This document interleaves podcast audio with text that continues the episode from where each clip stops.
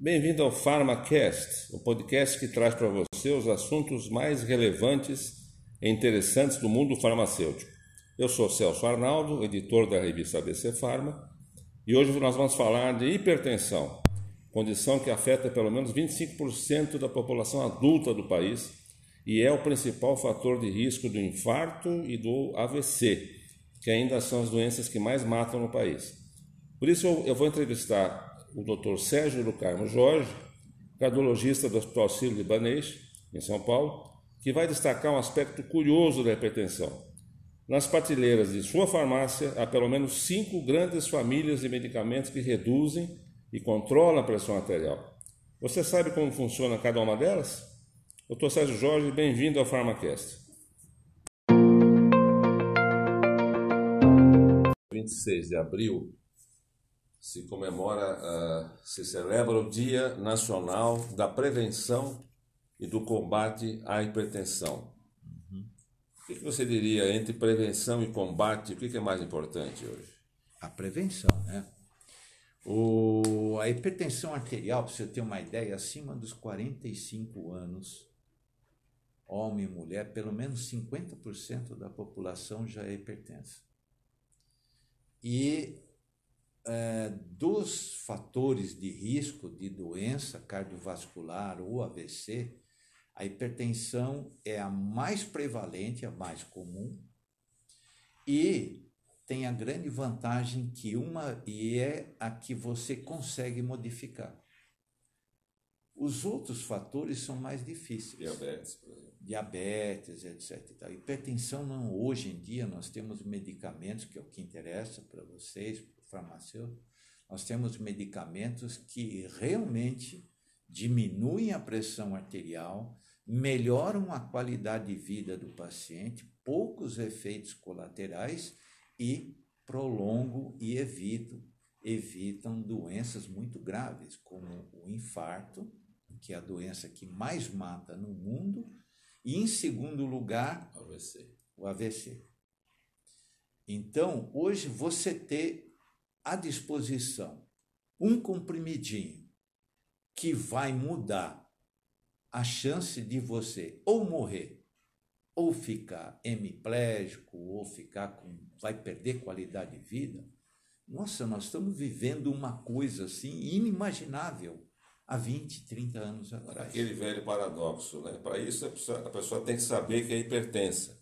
E para saber tem que medir a pressão regularmente. Exatamente. Você tem ideia da, da porcentagem de pessoas que não medem a pressão, não, não eu, sabe? Muito. E o pior, o pior de tudo, que eu acho que é importante isso que a gente está fazendo hoje, que, que é orientar os pacientes. Uh, recentemente veio o médico presidente da Associação é, Europeia de Hipertensão Arterial. Cara que só estuda hipertensão. Top. E na Inglaterra, como nos Estados Unidos, mas na Inglaterra mais, eles têm uma possibilidade de estudar todo o mercado em relação às doenças. Por quê? Porque a medicina lá é uma medicina social, né? Então todo mundo vai para o SUS. Então eles têm controle de tudo que está acontecendo. Quais foram ah, as informações que eles coletaram, que esse colega veio aqui e passou para a gente. Que, primeiro, não era preço, porque eles davam o remédio, mesmo assim, a aderência do paciente era um terço, depois de seis meses. Vinha o paciente, eles diagnosticavam hipertensão, olha a importância de vocês, que é o farmacêutico falar, o senhor já tomou seu remedinho de pressão, o senhor vai levar de novo?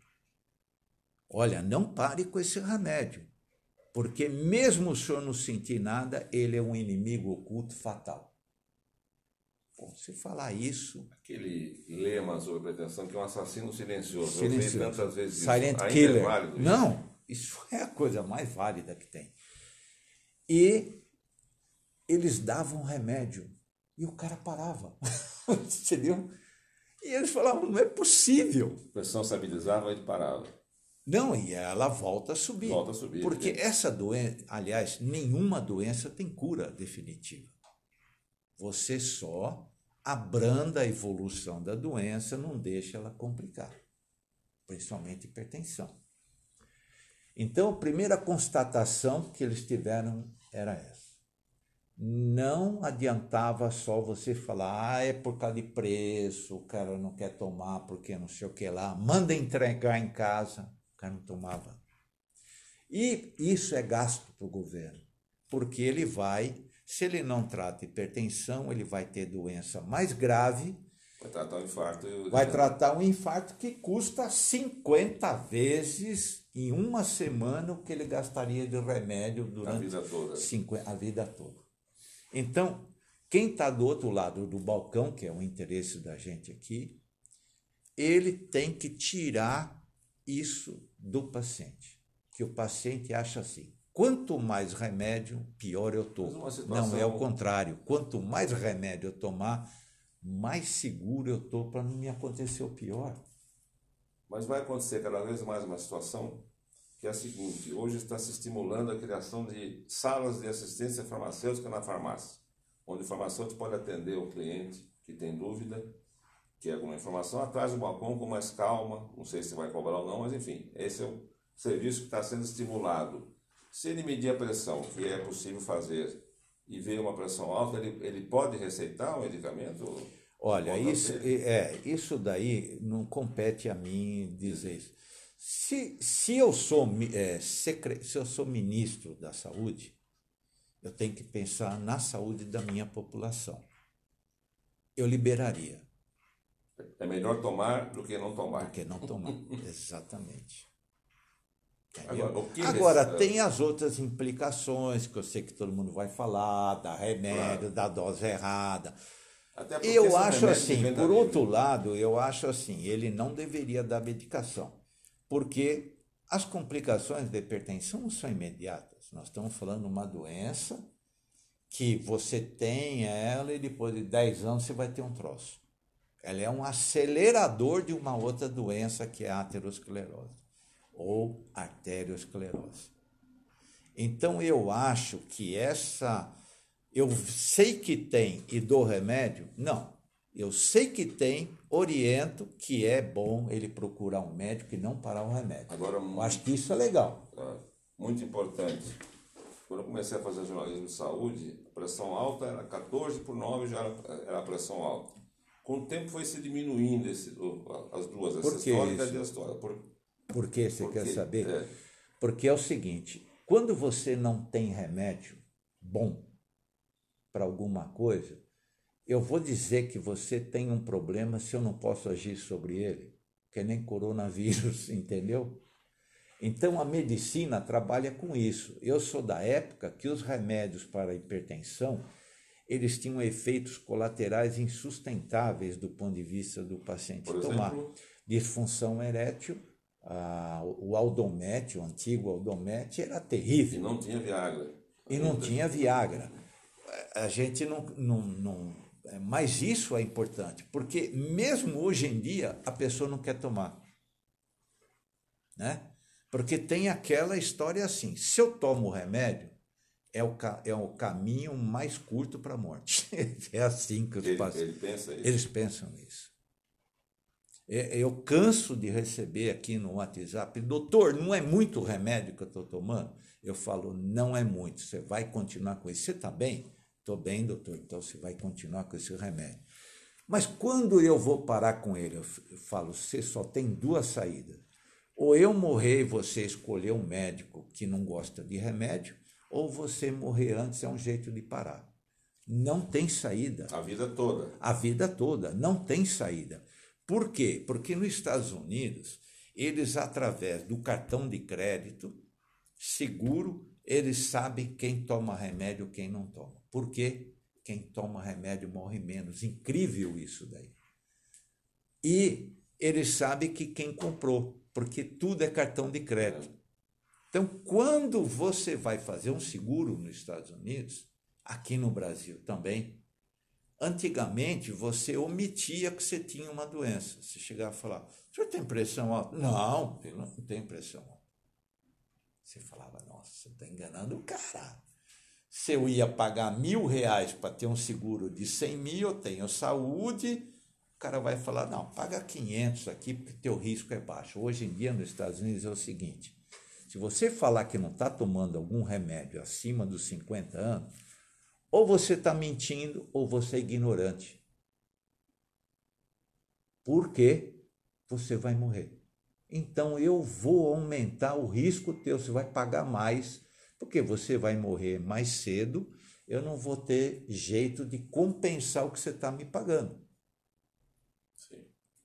E eles consultam no cartão de crédito tá se você está tomando remédio. Se você morrer e eles conseguirem ver que você não estava tomando remédio, eles talvez questionem se vão pagar o seguro para a viúva. Para você, você ter uma, idade, uma ideia de como isso é importante. Voltando à questão da, dos, dos níveis de pressão toleráveis então, hoje, uh, hoje o que, que a gente um vê é o seguinte: quanto menor a pressão, menos você morre, independente se você está tomando remédio então, ou não. Tem números para isso? Tem números. Quais são os números 12 por 8. 12 por 8. 12 por 8. Já foi mais. Por quê? Porque antigamente eu não tinha remédio suficiente para baixar. Então você tolerava. Você tolerava, você falava, não, olha, toma isso aqui, porque se você desse mais remédio, disfunção erétil, boca seca, intestino preso. Mas você me mede 14 por 9, eu sou hipertenso. Você é um hipertenso. Outra coisa que a gente sabe é, o hipertenso ocasional é uma questão de tempo, ele vai ser hipertenso definitivo. É isso eu perguntar. Eu, eu posso Não tem aquela história assim. Fui nervoso. assaltado, estava lá, a pressão subiu. Eu falo. Não, não tem ah, influência? Ah, não, é, não tem influência mesmo. Mas você vai conseguir viver numa bolha em que você não tenha nada, você não tenha boleto para pagar no primeiro começo do mês. Você, eu abro o elevador, vejo lá, Receita Federal. É. Nunca restituição. A minha pressão sobe. O que, que eu tenho que fazer? Eu não vou morrer com isso. Se eu reajo a qualquer coisa com pressão alta, eu tenho já eu, te, eu sou doente. Uhum. Um bebezinho, se não você tem. não dá de mamar para ele, ele não aumenta a pressão. Por quê? Porque as artérias dele estão boas. Hipertensão é uma Agora, doença Sérgio, das artérias. Senta um cidadão aqui e está com pressão alta. Então vamos discutir o número. Tá? Você, você eu adoro tá farmácia. Muito bem.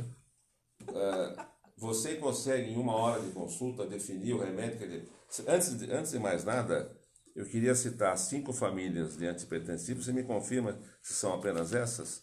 Começando pelas mais banais, talvez, as mais simples, e indo para mais complexas: diuréticos, certo. vasodilatadores, certo. bloqueadores dos canais de cálcio, Exato. inibidores da enzima conversora de angiotensina, IECA, e os beta-bloqueadores. São essas cinco São famílias. Esses aí. Você tem. Dentre todos esses, o último as últimas coordenadas da American Heart Association, esse médico que veio aqui, presidente da Sociedade Europeia, o que, que eles fizeram também? Eles tentam é, transformar o tratamento da hipertensão arterial numa coisa assim mais estándar, não, não ter muita dúvida para todo mundo fazer aquilo ali que é o melhor. Então, a, a última recomendação é o seguinte: todo paciente tem direito a tomar um inibidor de angiotensina, que é o I, junto anlodipina. Isso é ponto pacífico. O que, que é anlodipina? Anlodipina, que é, é o inibidor, é do canal de tá. cálcio. Então, por isso, a recomendação atual, independente de quem você seja, se é diabético, se é mulher, se é negro, que tem algumas particularidades. Sim. Você, se não quiser dar errado, que você possa dormir tranquilo, ceder para ele o inibidor de angiotensina, junto no mesmo comprimido, que aumenta a adesão do doente, porque ele fala, ah, estou tomando muito, você põe dois num só, ele fala, pô, é só um remedinho. Ele toma do mesmo jeito. Você coloca dois num só? É. Como hoje em faz? dia, que é o Giovan Anlodipina, ou que é o valsartana lodipina, losartana lodipina. Então, todos os laboratórios estão caminhando para isso aí. E é, por quê? Porque a anlodipina sozinho dá edema de membro inferior. Então, na verdade, para simplificar, você vai dar um remédio para um paciente e fala: olha, o senhor toma isso aqui. Não tem, entre aspas, perigo nenhum de você Errar prejudicar o paciente, errar a mão. Ah, isso aqui, ele é diabético, eu vou dar diurético, ele já está urinando bastante, vai desidratar. É, é, é. Beta bloqueador, o cara tem bradicardia, vai piorar. É assim. Se você dá isso numa dose boa e, e ele toma, hum. você aumenta a dose. Se mesmo assim ele começa a desgarrar, você dá diurético, espirulolactona. Desgarrar, diz que aumentar. Desgarrar, ele começa numa hipertensão acelerada. Tá. Mesmo você dando remédio... Você acrescenta diurético. Diurético, especialmente o espirulolactona. Essa, quando você entra na, no segundo degrau, que é a espirulolactona, você resolve 97% das hipertensões. Não se dá logo de cara, então? Não, porque é exagerado. A grande maioria com uma bem, dosezinha. Tá. É, porque hoje em dia nós estamos pegando o paciente no comecinho. Quanto mais tempo eu te deixar com hipertensão, mais difícil e mais remédio eu vou precisar para baixá-la. Então, a vantagem de você convencer um paciente que vem aqui, a vantagem de você convencer é a seguinte: mas doutor, está tão pouquinho acima do normal. E eu falo o seguinte: olha, nós vamos trocar. Você tomar um remedinho agora, ela já volta para o normal. Do que eu deixar você, daqui um, dois anos, eu tenho que dar uma dose muito maior para conseguir ela vir ao normal. Porque ela é, tem uma retroalimentação. Se eu deixo você com pressão alta, você começa hoje com 13 por 9, daqui um ano, se não fizer nada, daqui um ano você vem aqui com 15 por 10, se não fizer nada, você vem depois com 15 por 11, e nesse, e você vai aumentando exponencialmente o risco de derrame, infarto, não sei o que lá. E quando eu for diminuir tua pressão, eu vou ter que usar mais remédio e você já está acostumado com aquela pressão, você vai ter mais efeito colateral.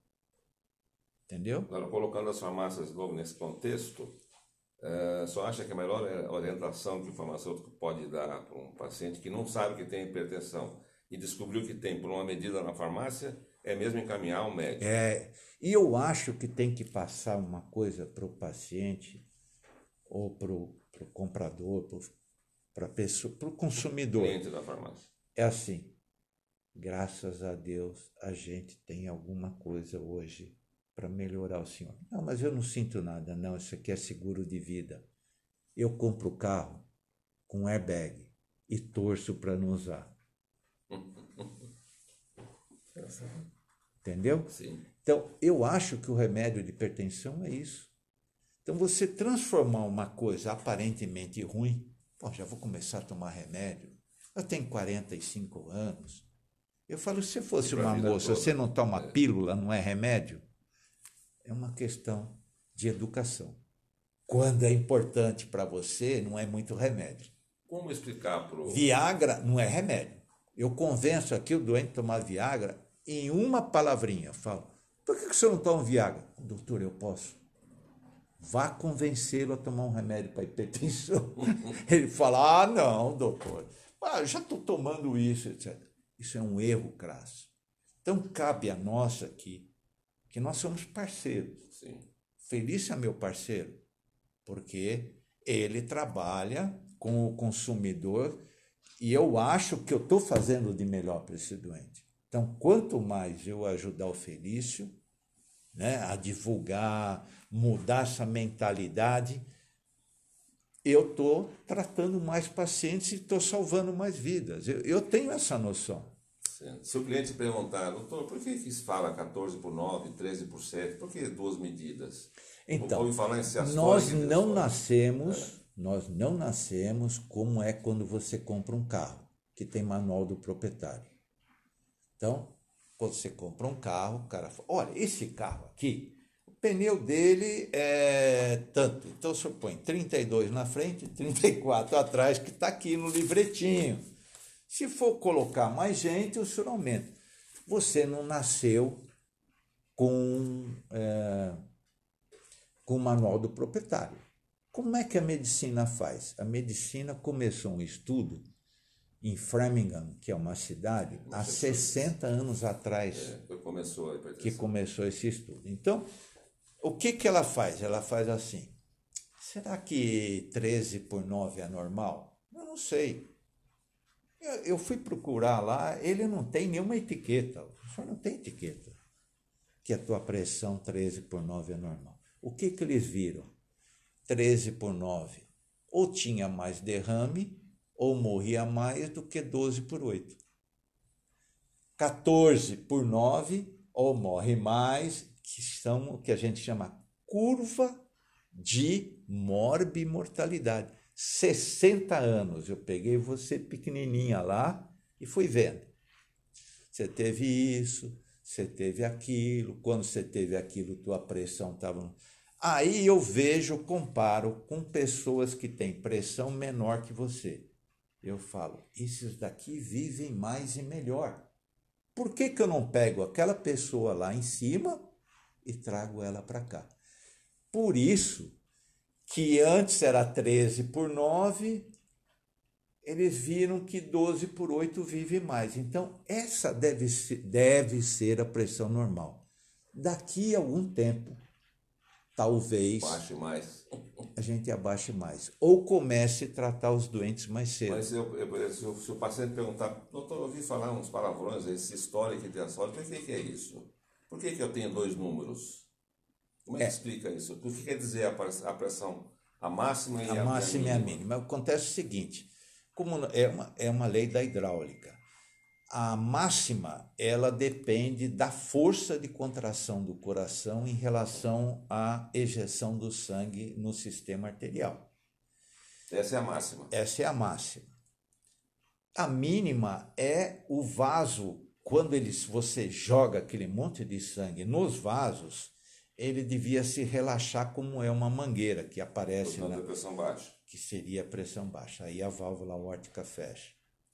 É, as nossas as artérias, as arteríolas, elas são feitas de uma, uma camada interna muscular que quando a gente é novinho, elas têm uma capacidade de dilatar e de, de se contrair muito mais rápida e eficaz do que quando a gente vai ficando velho.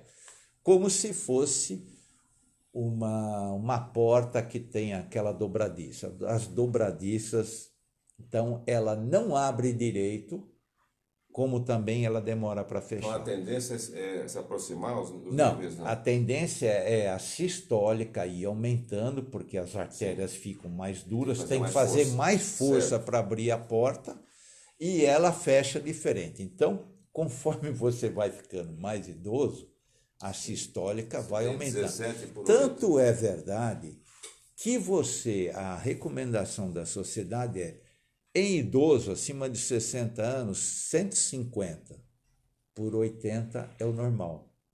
Se é jovem, 120 por 80.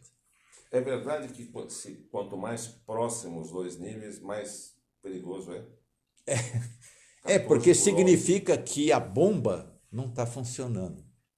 Né? Ela não gera pressão. É uma, é um Se ela não gera pressão, é porque ela está com alguma coisa. Tanto que quando você faz exercício, a pressão sistólica vai aumentando. A gente vê na esteira. Se do, depois de um determinado tempo ela não acompanha o exercício, o coração está em falência. Você chega para o cara e fala: Olha, estou achando que o senhor não tem reserva de coração. Entendeu isso? Já que você falou em exercício e começamos a falar em prevenção, você disse que era mais importante do que o, do que o combate.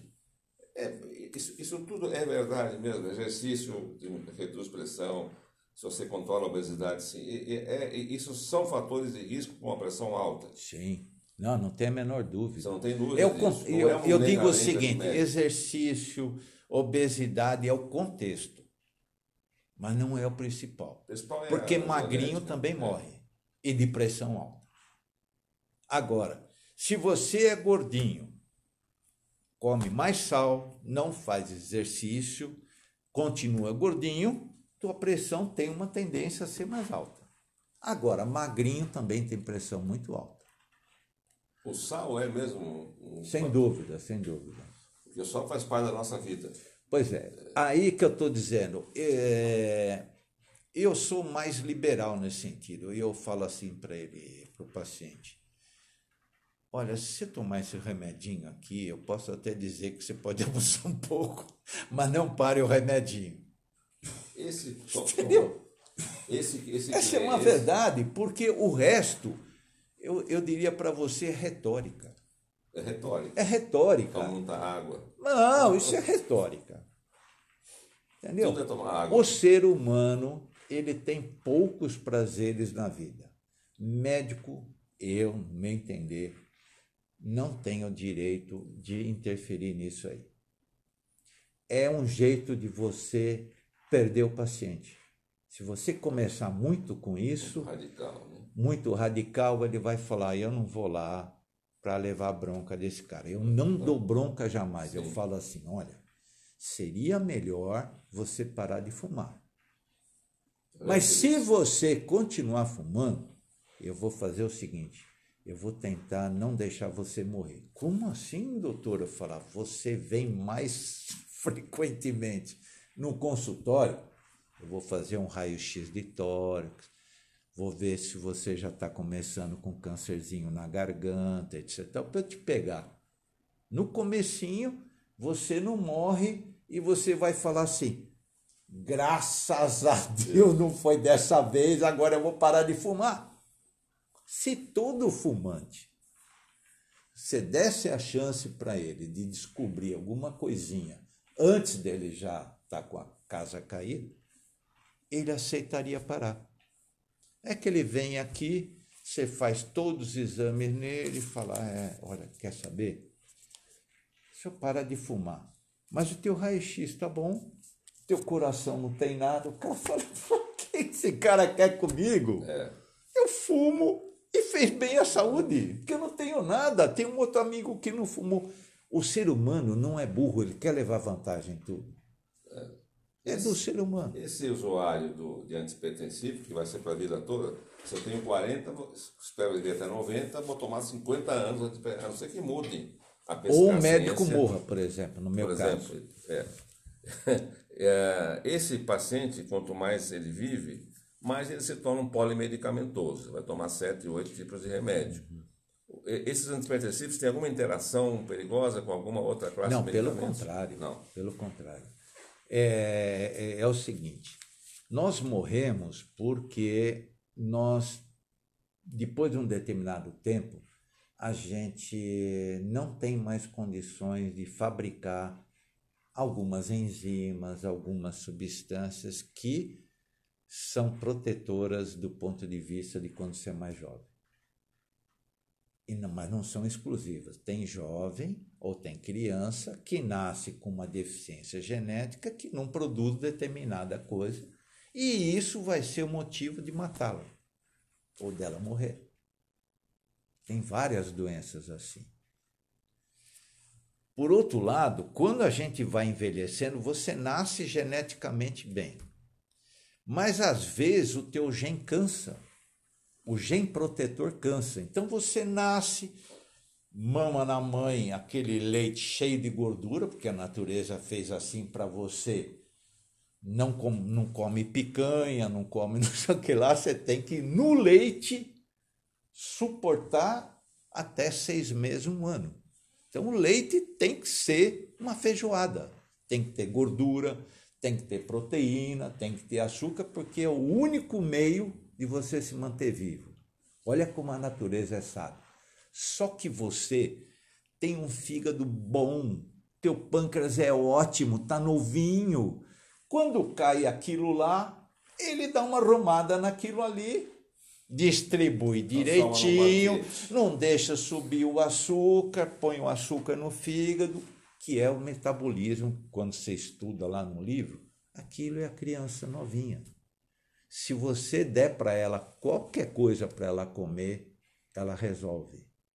Porque a produção dela, enzimática, etc e tal, e quem comanda que é o gen, que eu peguei do meu pai, que eu peguei de não sei quem, etc e tal, me faz com que eu dê um destino nobre para aquilo ali que eu estou comendo. E eu sobrevivo. Só que eu vou envelhecendo. Quando eu vou envelhecendo, eu não tenho essa facilidade enzimática perfeita para evitar que se acumule açúcar no meu sangue, vem o pré-diabético. Você fica com mais açúcar no sangue, ele faz o quê? Ele pega, deposita no teu fígado para não deixar andar no sangue teu açúcar mais alto. Dali a um tempo o almoxarifado está cheio. Dá uma esteatose aí também? O fígado fala, cara, não estou aguentando. Entendeu? Eu, eu sinto muito, eu te ajudei até agora, mas não dá. Conclusão, você começa a entrar num mecanismo sem volta. Então você tem que intervir. Como é que você intervém? Você chega para o paciente e fala: Olha, a partir de hoje você não pode comer isso. Impossível. O que, que nós estamos fazendo hoje? Eu te dou alguns remédios que eu faço um, um feedback negativo. Então, o Zempic, a gente conversou aqui, ele vai lá no teu organismo, começa a limpar os receptores e, conclusão, você começa a aproveitar mais o que as enzimas que você produz, ou os hormônios, no caso a insulina. Tem uma vida mais liberal, né? um pouco mais prazerosa. E aí, não, porque a criança come tudo, você vai lá, a dose, a glicose dela está normal. O problema não é o que você come, o problema é como você aproveita o que você come. José, você poderia, para cada uma dessas categorias, as famílias, dizer duas, três frases sobre para que serve e quando usar isso aqui? Você já falou do diurético, mas você podia talvez conceituar melhor os diuréticos. Os diuréticos dentro, dentro do combate à pressão alta, que papel tem? O diurético tem um ótimo papel por dois motivos. Dos remédios que, que a gente tem, o diurético ele funciona bem em quase todo mundo e é o mais barato. Então tem, isso é importante. Mas por que você não então você vai na África, por exemplo, é, você vai lá Pressão. fala, quer saber, eu vou dar certo aqui, porque você tem que pensar na população. E aliás, o negro Dá um tem diurético, uma, o exatamente. negro tem uma alta incidência, né? Exatamente, exatamente. É, vasodilatadores. Vasodilatador é um me- fisiopatologicamente é o melhor remédio, porque a hipertensão na verdade é o quê? Uma contração dos vasos. Então se eu dou algum remédio que Teoricamente, é relaxa, é, teoricamente é o melhor remédio, Mas não é. mas é prática. mais caro, mas ele tem alguns outros efeitos, por exemplo, o inibidor de IECA, que eram os Mais primeiros. Ah, não. eles dão tosse, eles podem dar alergia, então a aderência não foi muito boa. Por isso que transformaram agora a angiotensina. Transformaram não, desenvolveram a angiotensina, que é o quê? Uma melhora da Que é o mulher. IECA aqui. O, Que é o angiotensina. Angiotensina, sim. Angiotensina. Então, deixa eu voltar aqui. É, vasodilatadores, então, são úteis também. Dá um exemplo disso, princípio ativo desse aqui. Losartana, Losartana. Que vocês usam hoje em, em valsartana. Bloqueadores dos O melhor é a né? anlodipina. Anlodipina. É. Que ele faz o quê? Inibe a entrada do cálcio na célula e o cálcio é quem dá a contração Esse é da o bloqueador dos musculatura. canais de cálcio. É, Este. Esse. De- que tem mais de 10. Sim. Eles escolheram a lodipina, que é o melhor. Inibidores da enzima conversora de angiotensina. Que é o que eu falei. Mas Já aqui é uma. O inibidor da angiotensina, eles foram é, vendo todo o processo de contração, chegaram na inibidor da angiotensina, que é o ponto final para fazer contração do vaso. Então você dá um remédio que inibe essa enzima, então o vaso não se contrai com tanta pressão que deveria. Beta bloqueadores? Beta bloqueador, se você não, se você tem medo que o paciente possa ter já uma doença, uma, um doente coronariano, é um remédio de escolha, porque se você tomar beta bloqueador, independente, se você quiser tomar beta bloqueador, você diminui a chance de ter derrame, infarto, de uma maneira importante, mesmo sem abaixar a pressão, porque ele reduz o consumo de oxigênio no coração. Então, se eu desconfio que você tem alguma coisa eu, e tem hipertensão arterial, alguma coisa que eu digo que é um paciente na iminência de ter alguma coisa no coração, tipo de um infarto, alguma coisa, já vem com colesterol muito alto, eu falo, eu vou dar um pouquinho de beta-bloqueador para esse doente. Isso, os ingleses descreveram isso muito bem. Quer dizer, essas cinco famílias que estão lá para dentro das farmácias são todas úteis, em algumas todas circunstâncias úteis. são todas úteis. Não tem ninguém, nenhuma, nenhuma superada aqui que ficou. Não, pra... não, nós estamos muito bem. Estamos bem servidos. Bem servidos. Eu acho que, que nós chegamos a um top de, de, de, de, de evolução. de evolução. O que está acontecendo agora é a gente atuar nos outros fatores que é o emagrecimento, que é não sei o que lá. Então, quando a gente associar essas duas coisas, aí eu acho que, que, que as coisas vão melhorar bastante. Eu não tenho dúvida, quem, quem não gosta de remédio é o SUS, né? Que a gente vai viver mais tempo aposentado, vamos quebrar a aposentadoria. Né? Muito Mas bem, isso. eu estou satisfeito.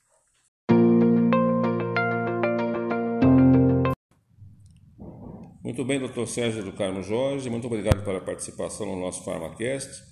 Neste episódio falamos sobre a hipertensão e as diversas maneiras de controlá-la. É um grande problema de saúde no país e que faz parte do cotidiano da sua farmácia. Você gostou do nosso podcast? Quer saber mais sobre o mundo farmacêutico? Acesse o site www.bcfarma.org.br/farmacast e ouça mais. Esse programa é uma produção da Associação Brasileira do Comércio Farmacêutico, ABC Farma. Abraço e até o próximo episódio.